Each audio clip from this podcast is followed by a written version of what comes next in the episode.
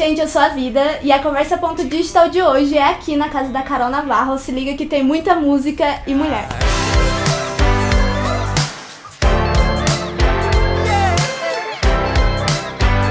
Oi, Carol, obrigada por você receber a gente aqui na sua casa. Eu imagino que deve estar uma correria e eu queria saber um pouco mais sobre esse novo álbum aí que vocês estão lançando, qual que é as novidades que vem por aí. É, hoje tá bem correria, porque hoje é o dia de lançamento, a gente tá muito empolgado. É, a gente tá desde o ano passado fazendo disco. É, ano passado a gente veio com o quadrinho antes, que a ideia era vir com uma história. A gente já tinha ideia de fazer o quadrinho há um tempo, mas estava tudo muito no imaginário, assim. E aí a gente tava com o convite da Comic Con do ano passado pra fazer um show e tal. E aí a gente falou, meu, nada melhor do que fazer o lançamento de um quadrinho na Comic Con, né? Tem tudo a ver. Então a gente adiantou metade do CD pro ano passado. A gente lançou duas, dois singles ano passado, junto com o quadrinho. E aí agora o disco inteiro está saindo agora. Estamos ansiosos. Quando esse vídeo for online, o link vai estar aqui na descrição. floresta é triste, cheia de maldade.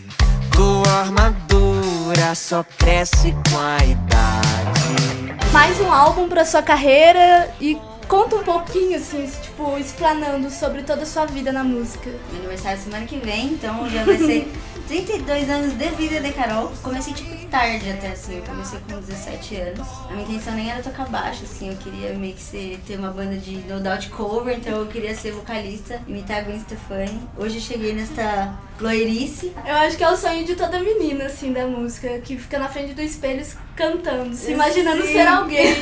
eu já tive, tipo, bandinha cover de Spice Girls, assim, sabe? Então aí eu comecei a tocar baixo com 17. E aí logo que eu comecei a tocar, eu já conheci as meninas que eu tocava na Lipstick e a gente já começou a tocar. Então meio que eu comecei já nativa, assim, sabe? Já comecei fazendo música, já comecei tocando em boteco, em baladinhas. Já toquei em banda instrumental de afrobeat, já tive banda cover de banda alemã, já tive umas coisas assim aleatórias. Mas logo que eu saí da Lipstick eu já entrei na Supercom direto, então meio que a minha carreira musical ficou mais... É, focada nessas duas bandas. Em dia, às vezes eu ataco de DJ. Esperamos que em 2019 saia projetos Carol Navarro. Projetos DJ Carol Navarro. Não, não DJ, não. não.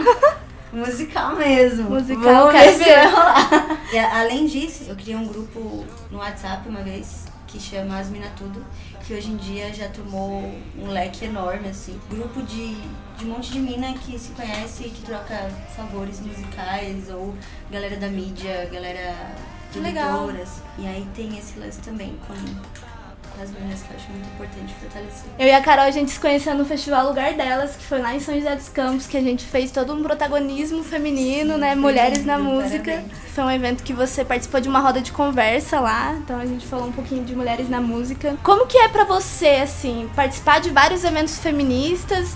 É, trocar experiências, né? Trocar ideias com outras moças e, tipo, como que você vê, assim, levando a voz do feminismo para qualquer pessoa que possa participar de um evento desse. Fui me entender mais assim, tipo, na, na ideia de ser, de me sentir feminista, de ser feminista, é, mais velha até, porque eu comecei a tocar e eu já comecei a tocar com cinco mulheres. A gente sentia o preconceito de fora, mas como eu tava sempre rodeada de mulheres, eu não e a gente só queria tocar, a gente não, não sentia que, nossa, a galera é machista. E aí, com o tempo, eu fui conhecendo outras mulheres com dificuldades, dificuldades que às vezes eu não tive, dificuldades que eu enxerguei depois, e sabe?